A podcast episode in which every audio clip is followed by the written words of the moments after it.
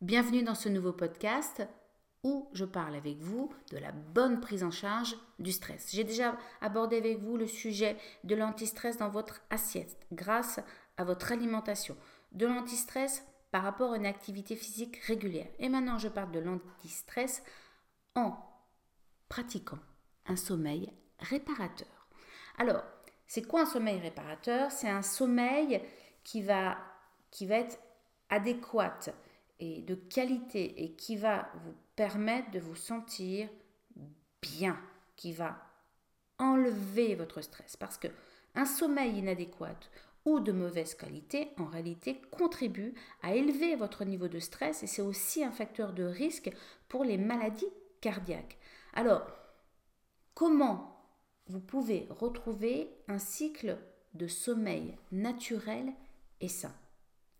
La priorité absolue à l'obtention d'une quantité et d'une qualité saine de sommeil est nécessaire.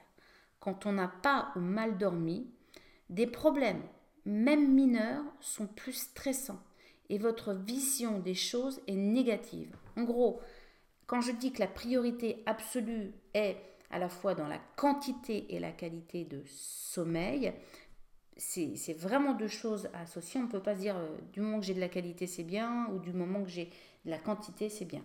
Non.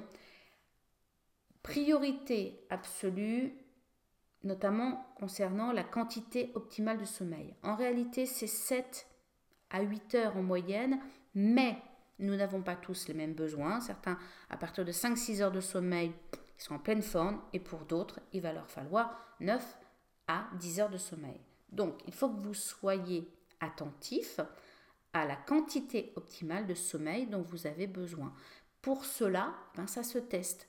Vous faites pendant 3-4 jours, vous dormez 7 à 8 heures, vous voyez ce que ça donne, vous enlevez une heure, vous rajoutez une heure, et ça va vous permettre d'identifier au bout de combien d'heures vous vous sentez bien et vous avez un sommeil qui en quantité est réparateur.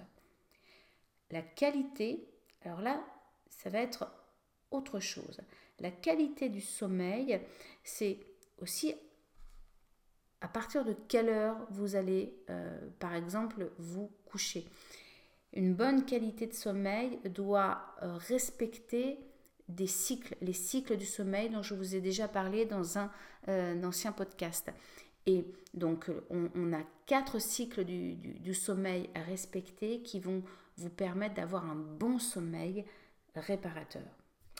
Mais pour un sommeil réparateur, il y a aussi des à côté qui y participent, notamment votre nutrition, l'exercice physique dont j'ai déjà parlé, parce que l'exercice va favoriser justement le cycle naturel de sommeil. Et pour favoriser faciliter la réparation du sommeil, il est important d'instaurer des rituels du coucher à savoir une activité relaxante avant de coucher, ralentir votre rythme, pratiquer par exemple la lecture pour le plaisir, éviter les écrans et on arrête la caféine l'après-midi. Voilà, j'espère que ces conseils concernant un sommeil réparateur vous ont été clairs et efficaces. Maintenant, pour la bonne prise en charge du stress, il y a aussi d'autres choses qui sont à prendre en charge, comme par exemple l'équilibre des trois pôles de votre existence. Qu'est-ce que je veux dire par là? Ben, Je veux dire qu'en fait, pour que vous soyez bien, que vous soyez pas en prise au stress, il y a une sorte de trépied sur lequel votre existence, votre équilibre d'existence est porté. Imaginez voilà un trépied, vous savez, comme un, un petit tabouret avec trois pieds qui vous permet d'être jamais bancal. Et dans ces trois pieds, il y a quoi? Il y a vous.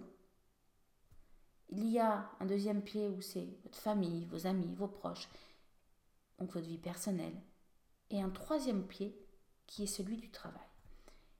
Et pour une bonne prise en charge de votre stress, il doit y avoir un équilibre par rapport à vos priorités entre votre vie professionnelle, votre vie personnelle et votre vie à vous, vous avec vous-même. Prenez bien conscience de ça, rappelez-vous bien ça. Une bonne prise en charge du stress, c'est pas seulement agir sur des éléments euh, extérieurs, c'est aussi agir sur des éléments intérieurs. Quand je dis un équilibre sur les trois pôles d'existence entre vous, votre travail, votre famille, vos amis. Par exemple, quand je parle de vous, eh quand je vous dis qu'il faut réfléchir à votre sommeil, quand je vous dis qu'il faut faire attention à votre alimentation ou à votre exercice physique, c'est votre pôle d'existence qui parle de vous, vous et seulement vous. Et je vais maintenant pouvoir aborder un autre moyen de pouvoir prendre en charge votre stress, non pas par rapport à votre pôle d'existence à vous, mais par rapport notamment à la gestion de votre temps. alors ça, ça peut concerner votre vie professionnelle comme votre vie personnelle. La façon dont vous occupez votre temps va refléter vos priorités. La gestion de votre temps est importante. Et pour ça, je vous propose un petit exercice. Écrivez vos priorités. Vous prenez une, feuille et vous écrivez vos priorités vos priorités en termes de travail, vos priorités euh, en ce qui concerne la famille, vos priorités en ce qui concerne les amis, vos priorités en ce qui concerne votre activité physique, le sport, vos priorités en ce qui concerne les activités de relaxation, vos priorités au niveau culturel et intellectuel, par exemple. Voilà, vous listez tout. Et la semaine suivante, vous allez écrire, en reprenant cette feuille, comment vous avez réellement consommé votre temps. Et là, vous allez vous poser la question.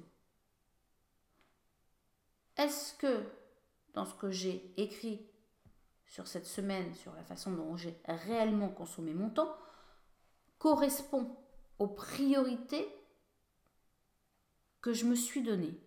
Que j'aimerais avoir Est-ce qu'il y a une traduction correcte d'un équilibre optimal entre mes trois pôles au niveau professionnel, personnel et, quand j'ai personnel, c'est-à-dire ma famille et mes amis, et le soi? Posez-vous cette question. Je vais vous donner aussi deux autres astuces pour une bonne prise en charge de votre stress. L'autre astuce, c'est de changer la routine. Ça, c'est une bonne façon de gérer le stress. Partir en vacances, partir en week-end, partir une journée, ça vous casse la routine et ça vous permet de prendre de la distance. Et enfin, le dernier conseil, c'est celui de parler avec les autres. Avoir des personnes ressources auxquelles vous, auprès desquelles vous pouvez vous confier quand vous avez des, moments difficiles, quand vous avez des, moments de, souffrance, quand vous avez euh, des, doutes, lorsque vous sentez que le stress monte. Pourquoi? Parce que le fait de pouvoir parler avec les autres, d'avoir des personnes ressources, ça vous permet de libérer, de mettre tout ce qui est de l'ordre de votre stress à l'extérieur de vous. Et vous allez voir qu'en fait, le cerveau, lui, il, fait, il fait vraiment cette différence. Et le fait que vous ayez extrait cette, cette émotion à l'extérieur de vous, eh bien, ça va vous aider. Rappelez-vous, votre cerveau émotionnel, le cerveau limbique, il est euh, vraiment le premier acteur anti-stress. Voilà, j'espère que ces conseils pour bien prendre en charge votre stress vous ont plu, que vous allez les pratiquer dès maintenant et j'ai hâte d'avoir vos retours en la matière. À très vite